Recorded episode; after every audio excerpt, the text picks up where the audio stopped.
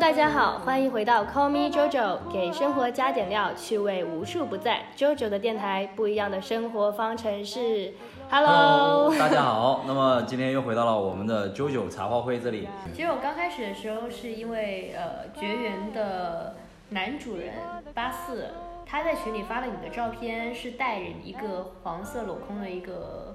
呃，贝雷帽吧，有点像，然后穿着一个彩色裙子，带绝影风的跑。对对 对，不是疯的跑是转圈儿，转圈吗？反正就是在跑。因为因为我想说的那个彩色的裙子，是我在两年前的深圳的那个呃叫什么文化艺术什么交流会什么那个上面呃来自贵州省的。一个土家的一个一个姑娘，她去卖她母亲，可能是为他们家的姐妹，呃，就是她母就是女儿啊，啊，亲手做的两条土布裙子，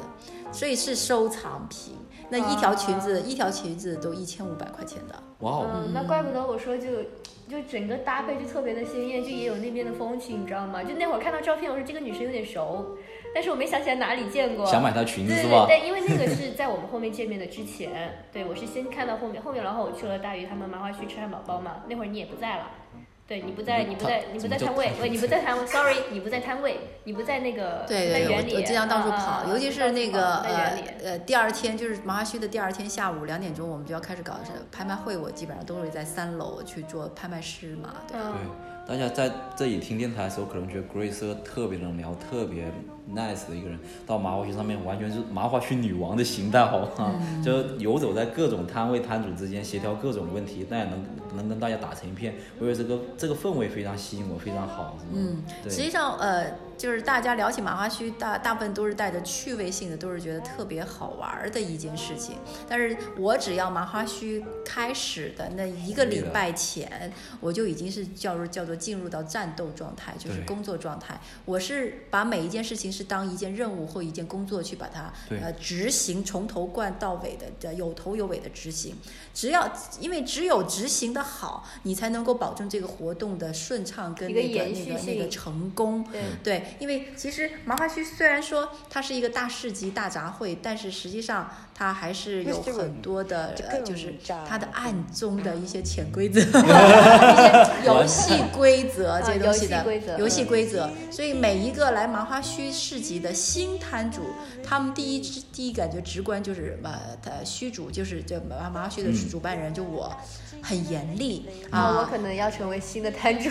对 你可能会被我就是呼喝两句，比如说你的桌布可能不符合要求啊，或者说你的这陈列会有出现什么问题啊，还有说你的其他的东西，就我会我会挑毛病，在现场会挑毛病。嗯。但是你去参加这个的一个有没有一个标准说？对，因为你像你还没有设，你现在还没有。你想你你这次想来摆摊，但是你还没有接就是发邮件申请。对对对对。其实从你发邮件申请时候，你就已经开始进入到了这个潜规则的里，这个这里。就已经对对要开始要守规矩了。嗯嗯。然后我会给我就给我会给你发一个。回复回复函，然后的回复函里面会就是这些所有的规矩的罗列，然后你会进入到被我拉进一个麻花须摊主群，然后在群里面我又会不断强调，不断的重复这些就是规矩。实际上就是因为在这六年的经验里面，我会发现很多人不看我的邮件，然后呢在市集的当中或者是之前呢就会重复的犯很多的呃个问题啊，还有错误，而这些错误实际上都我在邮件上面已经全部都已经罗列出来，我都已经预预见到的。或者说你早就已经碰到过的，那么那些人他们可能就会呃纯粹当来玩儿一次嘛，所以就感觉就是很自由奔放的这种。就就是虽然说这个活动给大家的氛围是一个比较活泼的一个氛围，但其实是里面是有很多条条框框，是一个比较严谨的一个工作状态在里面的。所以经常来麻花墟摆摊的老摊主，他们认为麻花墟首先高品质是为什么？因为他们觉得有安全感。为什么他们觉得有安全感？是因为麻花须的主办方会在这一整天、这七八个小时的市集进行中里面，不断的去那个约束犯规的人，然后不呃对，然后呃而而而让那些呃做得好的、没有犯规的人会觉得，你看我做好了，我下次也这么做啊，我不会被被 Grace 骂了，主要是会被骂。那个我也曾经试过在商场里面摆摊的时候呢，也招募过一些比较呃，就是稍微就是没有太多，就是呃怎么讲的难听点，就是比较 low 一点的摊主吧。啊啊，那些摊主可能就是纯粹也真的就是批发式商品过来卖的那种，然后他们就会呃极大的会多多少少会违规，就是会侵犯呃不是侵犯，就是会违反了我的一些规章制度。嗯我真的试过当当着所有摊主的面，是跟这个摊主说，跟这个违规摊主说，我说我现在就退款给你，我把摊位费全部退给你，你现在就给我走。哦，哦，对我是不希望他一个人的违规，然后影响到我整个事情那。真的，我觉得真的，等 Grace 说出这件事的话，他其实是一件比较严重的事情了。对，特别是 Grace 现在就是，就像平时会大大咧咧的，但真的到时候处理到事情，就比如说我们现在在这个桌子上面吃饭的摆对去吃饭的时候去摆东西啊，它其实都有一个方向。其实就像我刚刚在摆盘子，其实你在固定摆在左边，对然后我在默默的在跟随你，因为我不是很知道你到底有没有一个习惯，所以我就随手一摆。我现在的时候连这样手机都不敢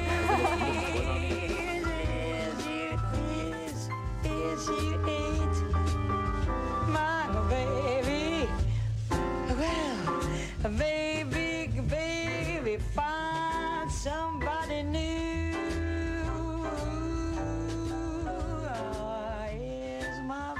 以后的那个麻花区还会不会加入一些新的元素？你比如说像大鱼他们那个摊位就不是卖那种补救物，他们是一个料理摊位，给大家投食的，提供。实际上，呃，市集本身就应该是一个包罗万有的平台，就是说，啊、它最好什么都有点儿。这样的话，那么不管是男生女生、老的幼的来了，他都会找到一些自己的兴趣爱好点，而不会说就是只现在像目前的广州市，包括全中国的市集有一个最大的一个通病，就是卖首饰的摊位占了整个市集的百分之五十以上。嗯，所以导致太单一了。对，很单一，导致来摆摊的也百分之七十都是女生，摆摊的摊主是女生，然后来逛的百分之七十的客人也都是女生，然后所以男生感觉就就就来这里好像很 boring，或者说遇不到自己喜欢的东西。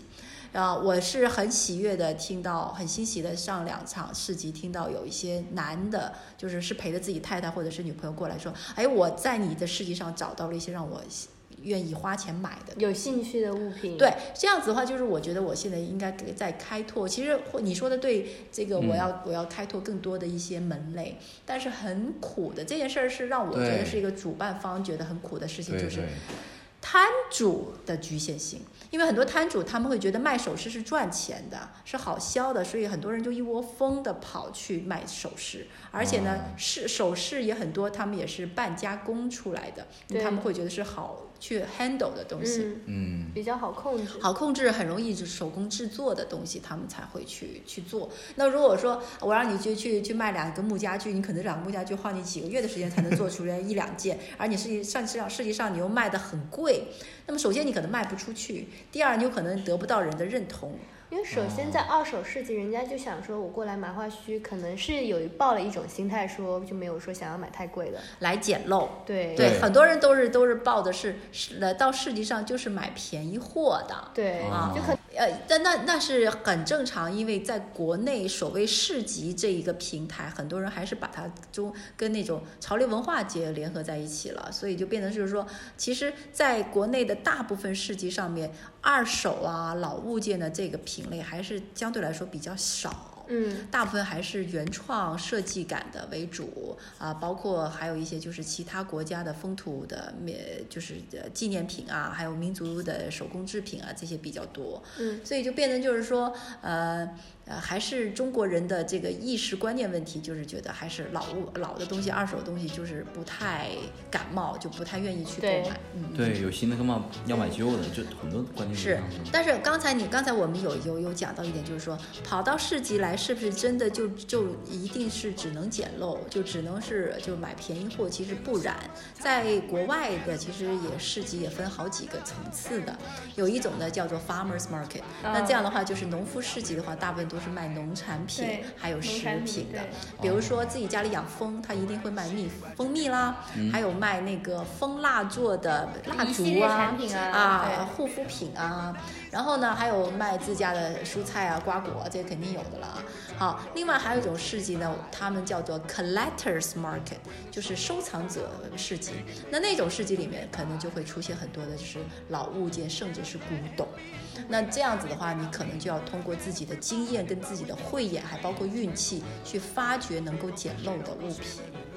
还有一种呢，那就是街区式的，就是真的就是叫叫叫 market 啊，街区式的 market，就什么意思？就是说，就是在一个住宅区里面开一个市集，一个小型的啊，开一个市呃集不一定小型，但是呢，里面呢很多都是这个住宅区的居民哦去去参与的。那这些居民呢，他们能卖的都是家里的闲置，所以呢，像就是社区里的二手群。对，所以这样子的，那这样的闲置就大部分涉及的就是衣服鞋帽。对，所以你看到那个在呃呃任何国家的的二手市集里面，也是占百分之七十的都是卖衣服为主的，衣服鞋帽为主的，首饰反而少啊，反而衣服最多。嗯，我记得因为我在澳洲，我实际上当时也就成了当地居民了嘛，所以我也去参加过市集摆摊儿。然后我还很清楚的，就是我参加的那个是就是一个 collectors market，OK，然后它呢，就是啊、有百分之五十确实是都是一些职业古董商在那里卖一些自己的。那你摆了一些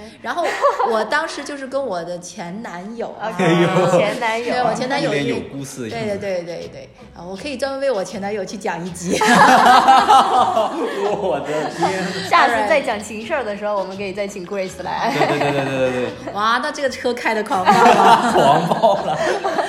然后，因为我前男友他啊、也是一个疯狂的喜欢老物件跟逛二手市集的人，嗯所以我就跟他一起合作合聘摊儿，就的的申请。他卖他的六七十年代的收藏的艺术品，因为他年纪蛮大的了。然后我卖我从中国带过去的一些所谓的艺术品，而这些艺术品可能中呃老外也蛮蛮喜欢的。然后我还因为我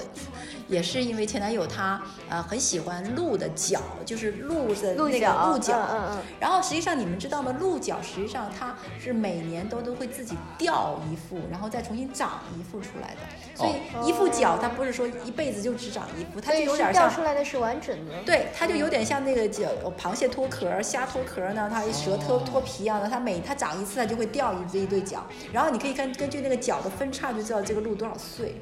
哦哦，对，这样子的，你们也又又又科普了吧？这个我觉得你们我这知道一次是干货满满的。真的，我就是过来科普的。然后然后那个澳大利亚也有一个非常巨大的森林，是在一个叫塔斯马尼亚的岛。哦，没去过塔斯马尼亚，，啊我也好想去，原 来你也没 去。就有点像东北的呃大兴安岭原始森林那样子。然后那里的猎人经常会不劳而获的在呃森林里面捡到鹿角，哦。然后呢哦，他们就会放在 eBay 上面去卖。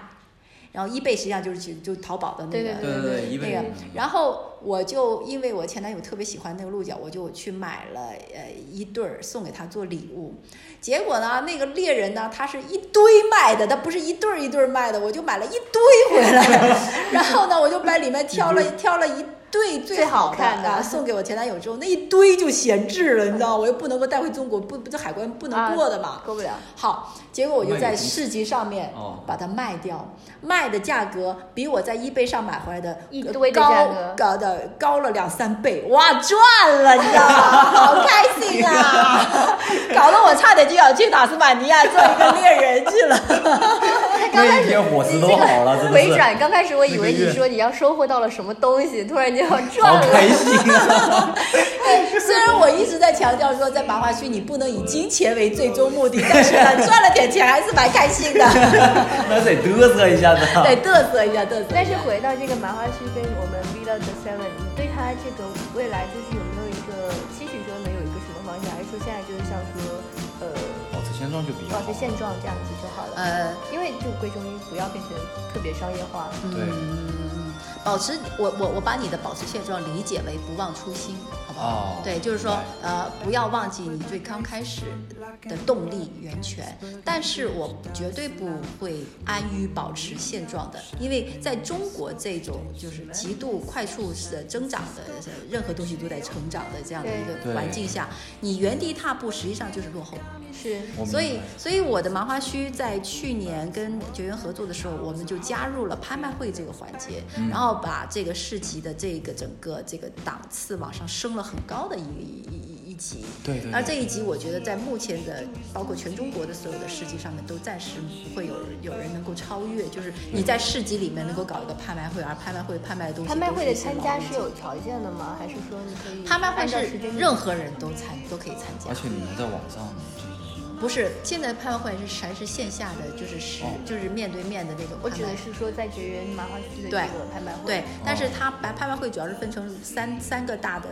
三方，嗯。一方就是主办方了哈，就是比如说绝缘和我，然后第二方就是竞拍者，就是来参加参加竞拍的人要买东西的那一部分，还有一方就是物品提供者，也就是说你你的拍品提供的这个这个这一方，而拍品提供这一方呢，其实我们是有要求的，就是你提供的拍品要符合我们的这些各种的要求啊、啊，而且你还要提供照片跟文字啊，因为我们要制作一切的一系一系列的一个完整的一个对产品资料。因为产品资料要到现场发放给大家，而且我们还有在现场的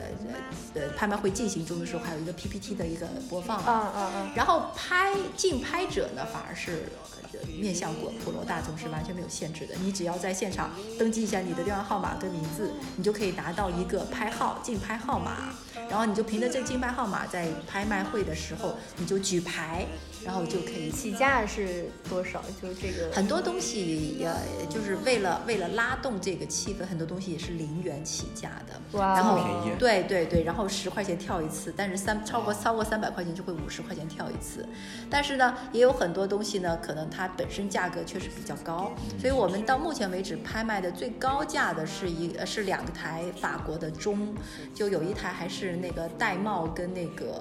玳瑁嵌镶嵌皮的。你们玳瑁你又科普一下，玳瑁就是海龟的一种，所以它那个龟壳是半透明的，是那种有点像琥珀色，就有点像那个绿呃不是红点中红中红的琥珀色跟淡黄色，就有点像蜜蜡跟琥珀两种颜色嵌在一起的那种，叫玳瑁的，但是半透明的。我这里也有一些的，待会儿到时候给你看一下。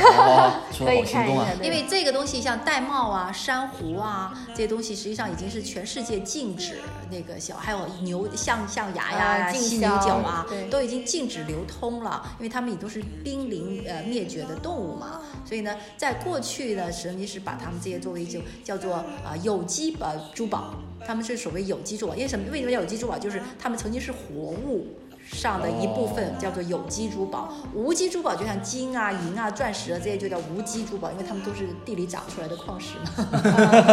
对对对你知道吗？我就听着听着，我就开始，嗯，我觉得我今天挖到宝了。对对，所以你看，就是呃，那个那个那个那个法国的那个那个钟，当时拍出去，呃呃，买单的价格是八千多，就算是现在目前来说是最高的。然后一整个拍卖会下来，就是总总成交量可以达到五万块钱。但是我们还在希望能够把它继续往上走。而且呢，我们有很挺自豪的一点，就是这个拍这个拍卖会的，因为其实大家都有很耳熟能详的，像那个世界级的什么苏富比啊，嗯嗯嗯还有一个叫什么来着？呃呃，佳士得啊，佳士得、苏富比啊，这两个两大拍卖会，它其实它这两个都是就是可能起拍价本本身就已经好像十万、几十万那样子，或者是然后到最后打敲锤价可能去到几亿啊这样子，但是它的很多的竞竞拍者都是。职业的，或者是专业的专业收藏家，或者是职业的这些炒家，它是有等级去参与。没错，而且呢，它这个拍卖会呢，它不会说是像我们的我们的拍卖会一样，我们拍卖会像更像一个科普会，因为任何一个拍卖呃物品，在它在叫价之前，我都会用两到三分钟的时间介绍一下它的背景跟故事，还有材质，还有各方面的工艺，所以就变成就是说，很多的年轻人，尤其是像呃初中生、高中生或者是大学生，他们会把它把我的拍卖会作为一个科普大会，所以他们可能是哦整场会三四个小时不会拍一件东西，但是他们会乖乖的坐在那里陪我三四个小时，就一直在听我科普。哎，他学到的东西是大学或者是任何学校都没有办法教给他们的。但我觉得这样蛮不错的，当然不错。这样能，当然不好今造表天今。天这也是一个免费的一个科普现场，呃，科普电台。是啊，是啊，是啊，是啊。而且我觉得我回国之后这八年，实际上是一个分享的八年，就是一直是在做一个分享，而且我面对的人也大部分都是比我年纪小的人，所以很多人会带着各种的好奇或者是求知去来接近我，然后我就是毫无保留的去跟跟他们说，就是分享我的一切经验跟知识。但是我觉得自己压力也很大，因为呃，我现在今年我想在市我的市集上面再加一个个个课题，就是一个鉴赏会。那这个鉴赏会可能就会更加注重在这个老物件跟古董上面。那么呃，这样子的话呢，我可能就要大量的去阅读一些英文原版的一些专专业书籍，比如说怎么鉴别古董啊，怎么鉴别家具啊，然后它代表的是什么事情。加的人，可能他自己也需要有一定的这个知识储备量。呃，有有很很多都是呃各种级别的都有，可能说可能是新手，也可能是半桶水，也可能是老老油条。但是怎么不管怎么样子，大家都是我是希望是建立在一个呃除了科普，更加是一个交流推广，就是和一个呃讨论，就是说双方之间讨论的这样子的一个呃呃环境下面，就不是说我说的就一定对，对啊，你一定要你你一定你你可以反驳，我很欢迎你过来站起来跟我跟我反驳。这是一个大家分享知识哎的，一个对对对对对对，大家共同讨论的一个环节。那咱今天在 Grace 这边也学到很多，我们就开车也开了，知识也学了。啊，今天有开车吗？就想开车又拉住了，想开车又拉住了。是啊是啊是啊，刹车，不过我们今天也是蛮正经的去做了一些分享的。是但是讲老老古老老物件这些事情，其实永永远都不够，never never be 嗯 enough。我觉得就是我还是会跟你们讲很多集都可以讲，我讲不完。话题回来说，今这一期的一周周一问问是最渴望的超能力是什么？超能力哦！哎呦呦你两眼发光什么感觉？让世界上一些物体变软了，我天！变硬吧？可以，我稍微赶上你们车速了。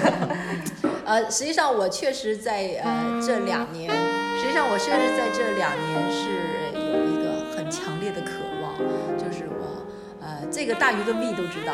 呃而且经常拿我开玩笑，就是我很渴望脱离三维空间，赶紧进入四维空间或者是高维空间。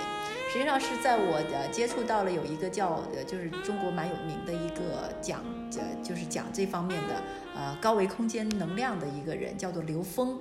呃利刀刘，峰是丰收的丰。他实际上是不知道是清华大学还是北京大学的什么光电学的那博士，然后还去到美国硅谷工作过十几年，所以他是在科学领域是已经是去到很高端的。但是他回到最后，他竟然就是现在经常会做啊呃临终关怀这件事。你们知道临终关怀是一个什么样的概念吗？就是在一个人快要快死即将入的时候，不叫入土，就即将离开这个世界，就像咽气的那一闪、那那那那那几天那一段时间，就经常会有人去给他做一些思想方面的，就是呃就是建设，就这这就沟通，就是啊对，也是一种对，就让他就是舒舒服服的离开这个世界。但是因为我实际上是在三十六岁那年纪，我跟你讲过，我开悟的时候，我就会呃相信这个是这个就有一种理论，就是印度教的一种理论，就是人死了会再来啊，然后而且是会不断的再来，再来死了，再来死了，再来死了，再来，嗯而且人是有灵魂的，而且灵魂这个这个东西在在科学家已经证实是一百二十四克。就是他称量了一个呃一个人灵魂离体跟灵魂呃载体的之之间的这个差异的这个重量是一百二十四克，所以他你听过吗？听过所以所以所以灵灵魂是有一百二十四克，所以我相信这件事情，而且我相信我这一辈子做的所有事情，其实最终我的收益都放进了这个灵魂里面，所以我带不走一分钱，带不走一样藏品，所以我希望在我还在世的时候，我去利用他们。所所谓利用，就是我不断的交流出去，把这些知识还有这些故事推出去，然后呢，把我的物品我不要保留在身边的藏着几十年，我不过的是他临时的保管者，我要把它推出去，把它转让出去。对，那么，所以我我想说，呃，那么所谓的就是特异功能，我就觉得可能是尽快的能够脱离这个三维空间，进入四维空间是一个特异？功能可以就马上进入四维空间。对对对，然后因为我一直都会很很渴望，就是高维空间是四维空间，它实际上时间已经作为一个变量，就是除了你 x y z 这三个立体的三维的这这这变变轴之外，时间成为变量。那我就觉得人已经没没有了肉体，没有了这个臭皮囊，因为你如果可以在时间中不断穿梭的话，我觉得人肉体是一个累赘。我觉得是思维，是灵魂在变。没错，就等于是是一束脑电波在不断的不同的时空穿越。哎，你知道有一个观点，就是说四维人看我们的时候，我们就是一串就是所谓的那种三维虫，就是从比如说从街道喝完咖啡到走回家这一段，他是看是是看你是连续的，只有三维的人看我们才是你在走，两点看对他你讲完这个东西之后，两点我我我我马上想到两点，第一。四维是人吗？四维人，你说四维人看三维人。第二，第一四维是人吗？第二，你说你看到人三维人是像虫吗？我就感觉好像像精虫，就是感觉原来是你这样子的吗？你这样子是吧？那个那个就叫金虫带着尾巴在手手手动刹车，手动刹车，可怕！等下等下等下事后再说，等下事后再说。开玩笑了。那九九你呢？呃，你先讲。我先讲，您，先讲哦，你的特异功能是想变成一条金虫？不 用不用，不用不用，然后呢？对，您先讲，您先讲。您先讲是吧？我挺想有的一个超能力，就是能够进入别人的梦境里。也是进入两个字进入，啊，不是那个进入，好渴望进入讲吗？就进入梦境啊。对，因为我最近其实挺惧怕睡眠这件事情的。我睡着之后，我就感觉自己像死去了一样。对，我在梦里面，有的人能够做到清晰梦，但我很难做到这种层面。所以基本上梦境对我来说是一片黑暗的存在。所以我就想，如果我睡着之后能进入别人的梦境，或者说能进入自己的梦境，看看自己做了什么梦或别人做什么梦，应该是很有意思的事情。可吧？听听你的超能力是什么？我的超能力啊，我觉得对于你们俩来讲，我超能力就比较肤浅了。我就是想要那个穿穿越时空，我就想回到以前。哦，那你跟我有点像，还是跟我有点像。什么叫肤浅？你跟我像就肤浅了。跟你像就不肤浅了。对啊，对啊，对啊，对啊，对啊。四维空间，我就没。有晋升到要四维空间。你你你你穿越回过去，实际上已经是在在四维空间了。你可是我是想要说我的这个，你只想穿越过去，我想穿没有，我想穿越过去，或者是说，但是你不想去未来，你不想去未来。我会想去未来，但我觉得说现在对于过去的我是一个未来。哦，但是你才只有短短的二十几年，你有什么过去吗？但是呃，对一个在对一个四十多岁的女人面前，对你在一个说我想穿越过去，你你想穿越前世吗？才二十多岁，除了说年龄这个，那我也可以讲现在是现在，过去是过去嘛，对不对？就可能会想说我要穿越过去，可能说现在可能是呃一个更好的状况，但当然就我觉得说可能就遇不到这么多有趣的人了，就可能说很多事情都会发生改变。所以好，那我们现在就是记得订阅 Call Me JoJo，准时听哦。今天 这一期得干货订阅满满 Call Me。JoJo 对尤其是是这，上上一期跟这一期一定要听。听完这一期回去把上一期听了哈。那好，咱们下周再见，拜拜。